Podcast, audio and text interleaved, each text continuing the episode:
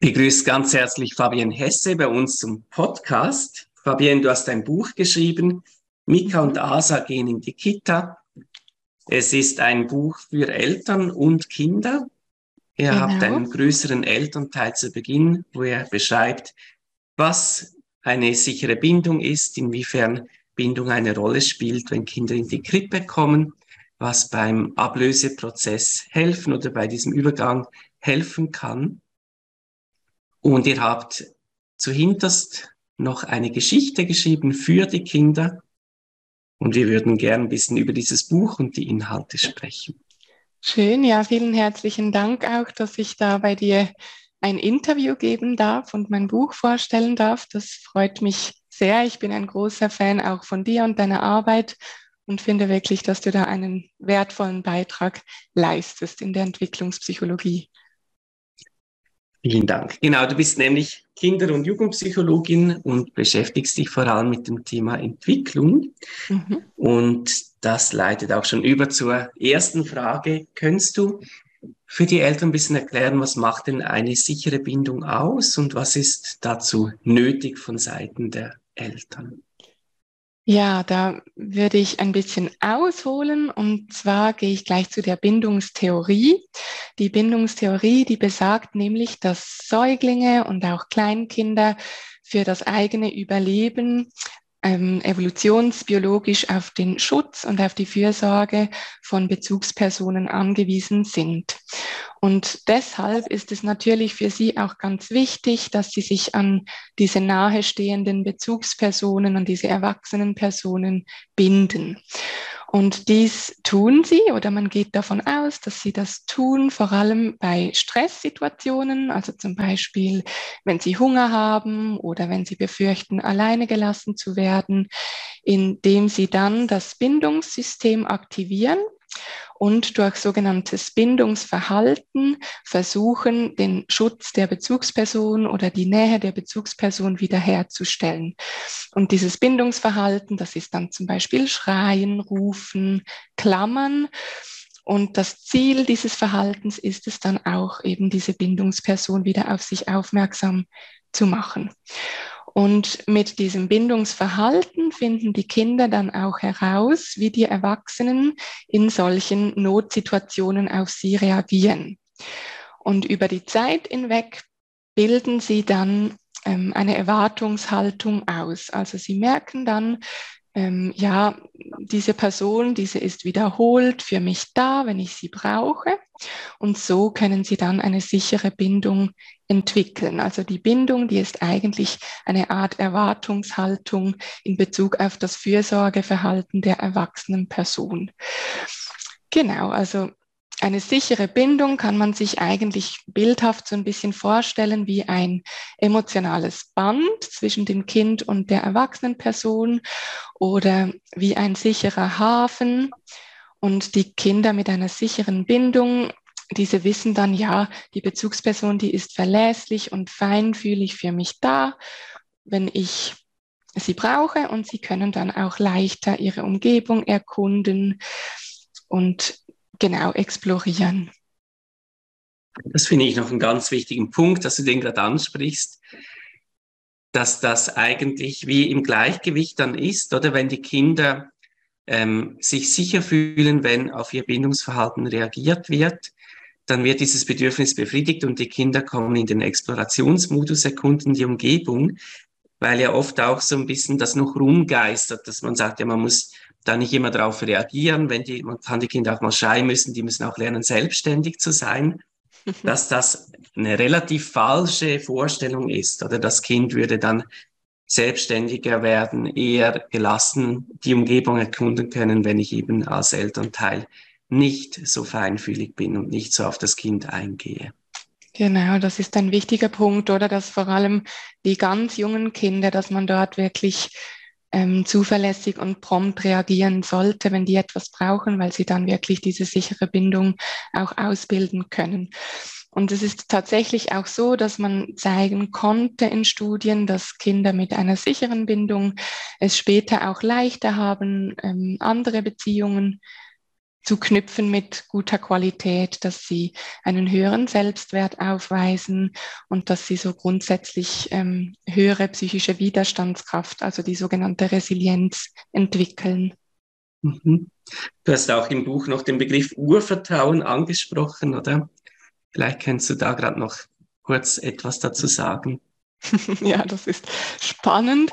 Genau, ich habe diesen Begriff dort angesprochen. Für mich hat das Urvertrauen wirklich so etwas ganz tief Sitzendes, oder dass man wirklich äh, hundertprozentig darauf vertrauen kann, dass jemand für einen da ist, wenn man Not hat. Und den, den Teil vom Wort Ur kommt für mich auch so ein bisschen dieser evolutionsbiologischen Sicht wieder nahe oder dass man davon ausgeht, dass die Kinder wirklich evolutionstheoretisch nicht fähig sind zu überleben, ohne dass jemand für sie da ist und auf sie schaut.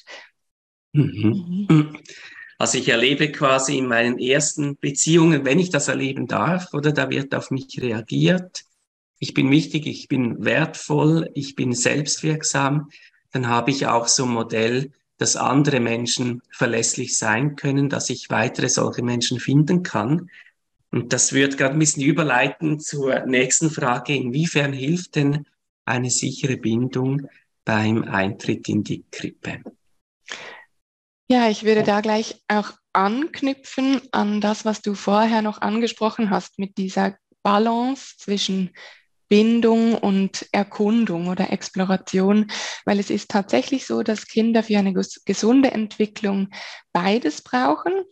Also das heißt, sie brauchen diesen sicheren Hafen, damit sie dann die Aufmerksamkeit auf die Erkundung auch ausrichten können.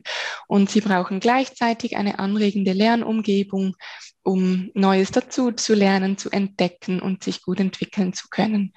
Und man merkt dabei ja auch gleich, dass eigentlich diese beiden Worte, also binden und loslassen, die so gegensätzlich wirken, eigentlich ganz eng miteinander auch verknüpft sind. Wenn eine Kind nämlich diese sichere Bindung erfährt, dann kann es automatisch auch stärker explorieren. Und es ist auch so, dass natürlich das Loslassen sehr eng zusammenhängt mit Trennungssituationen, dass es dort auch besonders geübt wird. Und Kinder mit einer sicheren Bindung, denen gelingt dann häufig auch eine Trennungssituation ein bisschen leichter.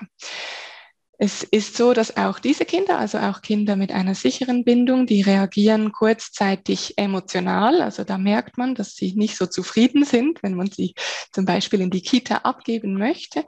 Aber sie lassen sich dann häufig auch schneller wieder beruhigen, wenn so andere Faktoren, Umgebungsfaktoren für sie stimmen. Und das gilt dann natürlich auch für den Kita-Eintritt. Dort ist es wichtig, dass das Kind darauf vertrauen kann, dass die Bezugsperson, also zum Beispiel die Mama, der Papa, dass sie für das Kind da sind und dass sie das Kind dann wieder abholen und es in der Kita-Zeit sicher sein kann. Was hier vielleicht aber wichtig ist zu nennen, ist, dass auch sicher gebundene Kinder sehr ängstlich auf diesen Kita-Eintritt reagieren können. Also das heißt nicht automatisch, dass ein Kind gleich unsicher gebunden ist, wenn es vielleicht ein bisschen mehr Schwierigkeiten hat mit dem Kita-Eintritt und umgekehrt. Weil eine also so eine Veränderung oder das erfordert wirklich vom Kind und manchmal auch von den Erwachsenen eine sehr große Anpassungsleistung. Und das braucht wirklich Zeit und Geduld und es ist total normal, dass das auch Schwierigkeiten bereiten kann. Wie sollte das aus deiner Sicht oder bindungstheoretischer Sicht ablaufen, dieser Übergang?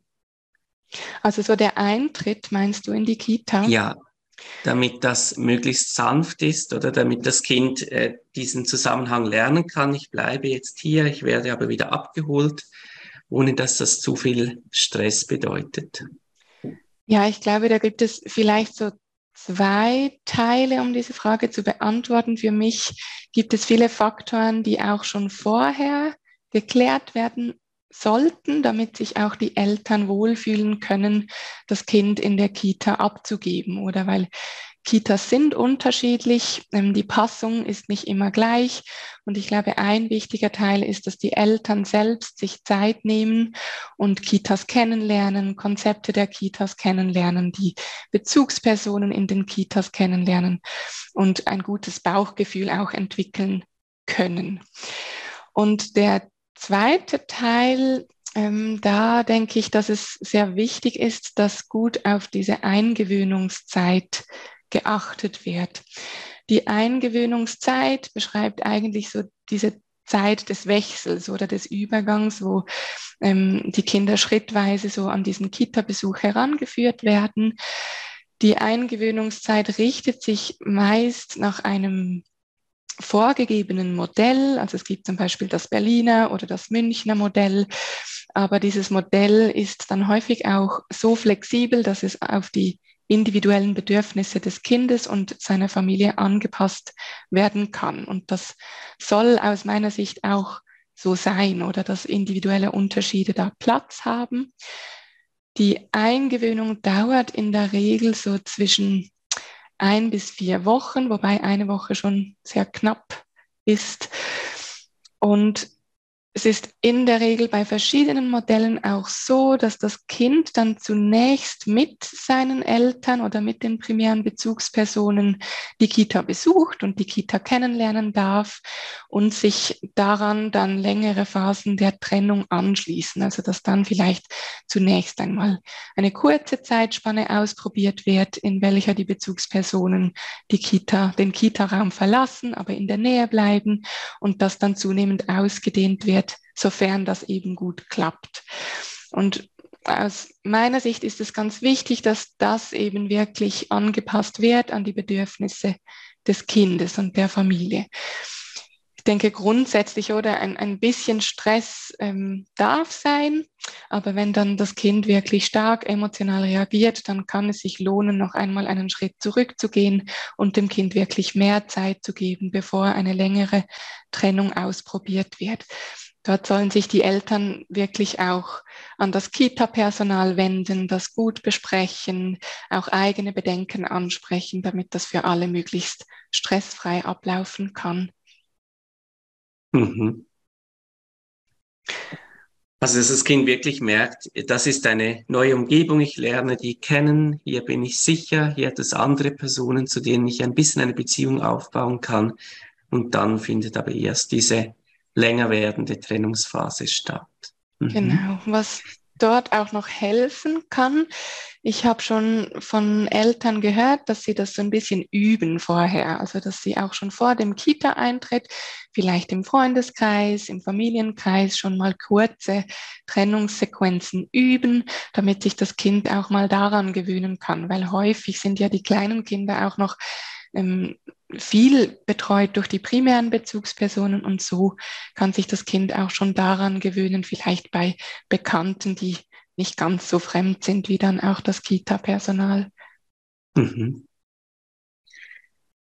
Sehr gut. Was kann ich vielleicht als Elternteil machen, damit diese Übergangssituationen, das Bringen, das Abholen für beide ein bisschen einfacher sind. Also ich weiß noch, meine Kinder gingen auch zwei Tage in die Krippe, fand das zum Teil nicht so einfach. Was, was hast du denn ausprobiert damals? es gab halt wirklich einfach gar nicht unbedingt am Anfang, aber so Phasen, wo die Kinder dann einfach keine Lust hatten hinzugehen und dann das auch sehr deutlich gezeigt haben. Und äh, ich habe es dann auch nicht immer geschafft, die dann dort zu lassen. Also dann, dann habe ich halt gedacht, ja, es ist eine Phase, wo sie vielleicht jetzt wirklich ein bisschen eine Kita-Pause brauchen. Ich hatte jetzt vom Job her diese Flexibilität oder dass ich da ein bisschen drauf eingehen konnte.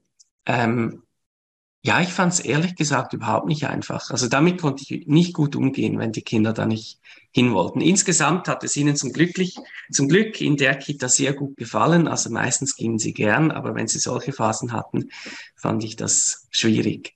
Mhm, das glaube ich dir sofort.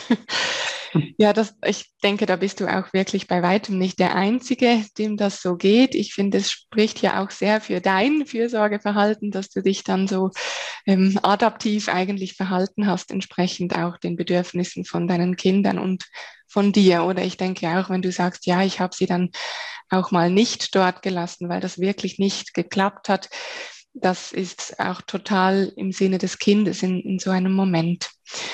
Ähm, ja, das, das ist eine ganz schwierige Situation. Ich denke, ein Teil ist wirklich auch, dass man ganz gut auf das eigene Bauchgefühl hört.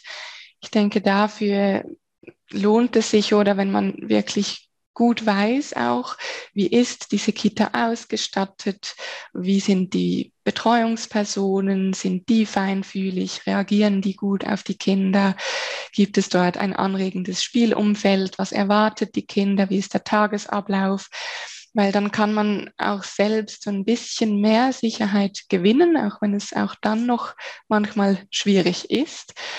Ähm, ich denke, etwas Wichtiges ist sicher, dass man dem Kind gegenüber Sicherheit ausstrahlt, oder? Also auch wenn man selbst manchmal nicht so ganz sicher ist, ob das jetzt eine gute Idee ist, sollte man sich doch vorab überlegen, was sind vielleicht auch meine eigenen Besorg ähm, Sorgen oder Ängste, was sind meine Unsicherheiten oder Bedürfnisse und wie möchte ich aber dem Kind gegenüber auftreten.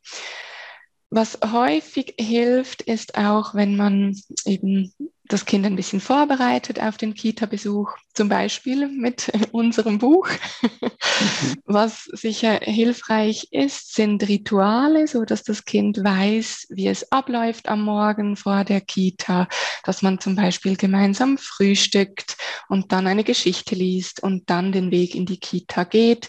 Das braucht natürlich auch etwas Zeit. Dort ist es wichtig, dass man sich ausreichend Zeit einberechnet. Und manchmal helfen auch ähm, Übergang, Übergangsobjekte, also dass man zum Beispiel noch einen, einen Schal von Mama mitnehmen darf oder vielleicht noch ein T-Shirt von Papa mitnehmen darf, damit so dieser Übergang gut gelingt. Ich hatte auch schon eine Familie, aber nicht beim Kita-Besuch, sondern bei einer anderen Übergangssituation. Die hatten eine ganz wunderbare Idee. Und zwar haben die sich ein ähm, Tagebuch gekauft. Das Tagebuch kann man ja häufig abschließen und es gibt ja da häufig auch so zwei Schlüssel dazu. Und dann haben sie das so gemacht, dass die Eltern einen Schlüssel behalten haben und den anderen Schlüssel haben sie abgegeben an die Kita-Betreuerin und die Eltern haben dann zu Hause ähm, eine Botschaft, eine Mutbotschaft ähm, aufgeschrieben und aufgezeichnet für das Kind. Und das Kind durfte dann das Tagebuch in der ähm, Institution, also es war nicht eine Kita, aber dort am, ich glaube, es war eine Primarschule sogar. Und das durfte dann dort dieses Buch durch die andere Person öffnen lassen und die Botschaft anschauen. Und dann wurde so ein bisschen die Motivation auch geweckt, doch diesen Settingwechsel zu gehen. Das fand ich Finde ich eine sehr schöne schön. Idee. Also zu merken, ich bin jetzt woanders, aber meine Eltern sind mit mir und stärken mir den Rücken. Genau. Mhm. Was wir auch bei uns im Buch drin haben, was ich eine schöne Übung dafür finde, ist so diese Knopfübung. Also ich weiß nicht, ich kann die auch vielleicht hier kurz erklären. Ja, sehr gern. Ja. Geht das so, dass man zum Beispiel drei Knöpfe nimmt oder drei Kieselsteine oder was auch immer man zu Hause hat. Und dann gibt man diese Knöpfe dem Kind in die linke Hosentasche. Und das Kind erhält dann den Auftrag, schöne Momente einzufangen oder zu sammeln im Tag, während des Tagesverlaufs in der Kita. Und da gelten alle schönen Momente. Also das reicht auch, wenn das etwas ganz Kleines ist, das dem Kind eine Freude bereitet hat. Und das Kind darf dann bei jedem schönen Moment, den es erlebt, einen Knopf nehmen von der linken Hosentasche und den Knopf in die rechte Hosentasche wandern lassen. Und am Abend kommt man ja dann, holt man das Kind ja dann ab und zu Hause kann man das gleich nutzen und das Kind erzählen lassen und diese Momente noch einmal Revue passieren lassen. Und so kann auch so die Vorfreude auf den Kita-Tag geweckt werden mit solchen Übungen. Ab welchem Alter wäre das aus deiner Sicht für Kinder möglich? Ja, das ist schon eher etwas für die etwas älteren Kinder. Also wir haben uns jetzt im Buch für die Geschichte und auch für die Übungen auf Kinder ab ungefähr vier Jahren fokussiert.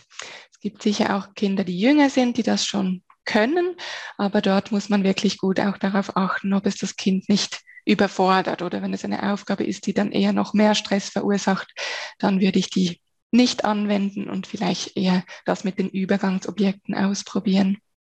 Ja. Mhm. Habe noch eine so ein bisschen heikle Frage. Und zwar, ähm, wie viel Krippe ist sinnvoll? Weil ähm, da merke ich auch bei Krippenbetreuerinnen, bei Erzieherinnen, oder dass sie schon auch ähm, sagen, also die Kinder, die dann so die ganze Woche über da sind, die tun ihnen leid. Mhm. Und dass sie das nicht gesund finden. Und da wollte ich gerne noch fragen, was ist deine Einschätzung? Ja, das, das ist eine sehr gute Frage, natürlich auch eine kritische Frage, aber das ist auch gut so. Ähm, was man dazu sagen kann, ist, es ist wirklich im individuellen Fall sehr schwierig zu beurteilen, wie viel Kita-Zeit für ein Kind und auch für seine Familie passt. Ähm, es gibt Studien, die das untersucht haben. Und es gibt auch Studien so aus dem amerikanischen Raum, die zeigen, dass Kinder tatsächlich welche, also Kinder, die schon im ersten Lebensjahr und oder mehr als 30 oder 40 Stunden pro Woche außerfamiliär betreut werden, dass die eher Verhaltensauffälligkeiten zeigen. Dieser Zusammenhang wird aber dann kleiner oder er verschwindet manchmal auch ganz, wenn man die Qualität der Kita berücksichtigt. Das heißt, ähm, man kann eigentlich häufig keine Aussagen machen über die Quantität, wenn man nicht auch die Qualität berücksichtigt. Was man auch schon herausgefunden hat, ist, dass die Bindungsqualität des Kindes stärker davon abhängt, wie feinfühlig seine Eltern sind, als wie viel es in der Kita oder sonst außerfamiliär betreut wird. Das heißt, man kann tatsächlich auch, ähm, ich sage jetzt sehr viel kompensieren, wenn man sich als Eltern auf diese Feinfühligkeit achtet und wenn man vor allem auch diese Zeit außerhalb der Kita qualitativ hochwertig mit dem Kind verbringt. Es ist häufig so, dass Kinder ähm, sehr stark emotional reagieren, wenn sie von der Kita nach Hause kommen. Es muss nicht sein, aber es gibt viele Kinder, die dann diese Eindrücke, diese Reize des Tages erstmal verarbeiten müssen, was total normal ist, aber dann reagieren sie häufig auch sehr herausfordernd. Und dann ist es umso wichtiger, oder, dass man als, als Bezugspersonen wirklich präsent ist, äh, die Bedürfnisse des Kindes auch ernst nimmt und Qualitätszeit mit dem Kind verbringt, die dann dem Kind auch gut tun. Genau, und was, was natürlich auch so ein Faktor ist, oder ich, ich denke, die Eltern, die sind ja die Experten, die Expertinnen für ihre Kinder, die wissen am besten, wie viel Kita wirklich bei ihrem Kind passt. Es ist ja auch nicht häufig auch bei Geschwistern schon unterschiedlich. Ähm, häufig sind die Familien ja auch ähm, an Rahmenbedingungen gebunden oder einige Eltern, die die wissen ja, wir, wir müssen 100 Prozent arbeiten gehen, wir, wir müssen unsere Kinder so viel Zeit in die Kita geben. Und ich glaube, auch dort soll man sich nicht zu stark verunsichern lassen von solchen Befunden, sondern hauptsächlich darauf fokussieren, was können wir denn dem Kind bieten in der Zeit außerhalb des Kita-Besuchs. Das finde ich noch einen wichtigen Punkt. Also, dass man auch ein bisschen ich denke, jetzt darauf vorbereitet ist. So ein Problem, das man ja als junge Eltern oder Eltern von jungen Kindern oft hat, ist, man ist müde. Mhm. Und wenn man 100 Prozent arbeitet und schlecht geschlafen hat, oder, und dann weiß, aber wenn ich das Kind abhole, dann muss ich voll verfügbar sein, dann muss ich auch so diese ganze Emotionalität vom Kind auffangen können. Das ist ähm, natürlich auch, auch schwierig, oder? Und ein, ein Anspruch. Mhm. Ich denke, das ist schon etwas, was man vielleicht im Vorfeld auch sehr gut durchschauen muss. Oder wie, wie viel können wir uns als Familie zumuten? Also wie viel können wir dem Kind zumuten, aber wie viel können wir auch uns zumuten? Mhm. Wie viel muss wirklich sein? können wir, ja. ich habe manchmal so auch schon mit Eltern darüber gesprochen, vielleicht lieber in den ersten zwei, drei Jahren den Ur Urlaub streichen oder als ähm, um 20 Prozent weniger zu arbeiten, wenn man so etwas machen kann, als dass das ganze Familiensystem dann so an den Rand der, der Belastungsgrenze kommt. Ich glaube, da sprichst du etwas ganz Wichtiges an, oder? Das geht so ein bisschen in den Bereich der Selbstfürsorge, der Eltern oder dass die auch schauen müssen, wie viel kann ich denn leisten oder? Weil man, man weiß heute auch, dass ausgebrannte Eltern sich natürlich nicht im gleichen Maße fürsorglich um die Kinder kümmern können. Und daher ist es in erster Linie auch wirklich wichtig, dass man sich überlegt, ja, wie kann ich mir selbst Erholungszeiten einbauen? Und da muss man vielleicht auch dazu sagen, also dieses Konzept dieser Sensitivität, also dieser Feinfühligkeit, das, das ist ganz wichtig, dass es dort nicht diese perfekte Feinfühligkeit gibt und dass das auch wirklich nicht angestrebt werden muss. Also mhm. Eltern müssen nicht zu 100 Prozent der Zeit auf alle Bedürfnisse der Kinder mit komplett feinfühligem Verhalten reagieren. Es gibt so dieses Konzept von Donald Winnicott, der ähm, Good Enough Eltern, mhm. also der hinreichend guten Eltern, wo man wirklich auch postuliert, dass es reicht, wenn die Eltern hinreichend gut, feinfühlig auf die Bedürfnisse der Kinder eingehen können. Weil der Alltag oder der erlaubt das einfach bei niemandem, dass er jederzeit nur für das Kind da ist. Und das Kind darf das so auch erleben. Absolut. Ja, ich fand trotzdem die Gedanken noch gut, dass, wie du gesagt hast, wenn die Kinder abgeholt werden oder dass, ähm, da, da sagen ja manchmal auch Eltern, auch wenn das Kind dann in die Schule kommt oder in den Kindergarten, jetzt ist es plötzlich so schwierig, oder? Dass man das auch sieht als Elternteil, da findet vom Kind eine riesige Anpassungsleistung statt, die, die fordert das Kind mhm. und diese, Ressourcen sind irgendwann aufgebraucht, oder? Und wenn das Kind natürlich dann in die vertraute Umgebung, zur vertrauten Bezugsperson zurückkommt, dann bricht das auch irgendwo raus, oder? Und, und das Kind erlaubt sich ja dann auch diese Gefühle zu haben, weil es sich sicher fühlt bei den Eltern. Genau, das ist ja eigentlich auch ein ganz schönes Zeichen, oder an die Eltern, dass sich das Kind wohlfühlt bei ihnen, um das so zu zeigen, auch wenn es vielleicht nicht immer so so viel Freude auslöst dann bei den Eltern. Wunderbar. Vielen Dank, Fabienne. Ähm, ich sage nochmal den Titel deines Buches. Mika und Asa gehen in die Kita, wie Eltern die Bindung zu ihrem Kind stärken und den Kita-Eintritt erleichtern können. Wir verlinken es unten, dann kann man es dann auch direkt bestellen. Ja, super. Schön, dass du da Vielen warst. Dank. Ja, gerne.